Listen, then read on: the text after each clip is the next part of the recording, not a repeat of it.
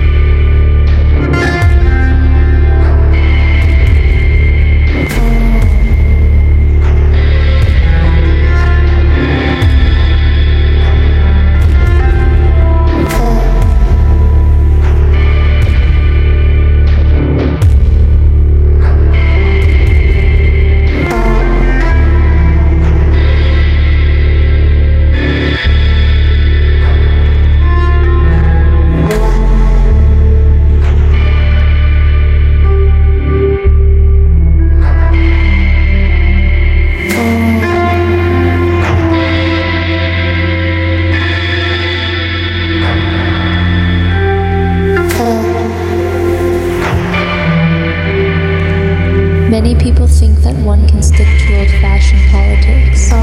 Other people look too far ahead and lose all sense of reality. It's likely that our politics of today seem completely incomprehensible to you since they already seem that way to us. There is a secret diplomacy, a secret war, undertaken by mysterious agents. Peace.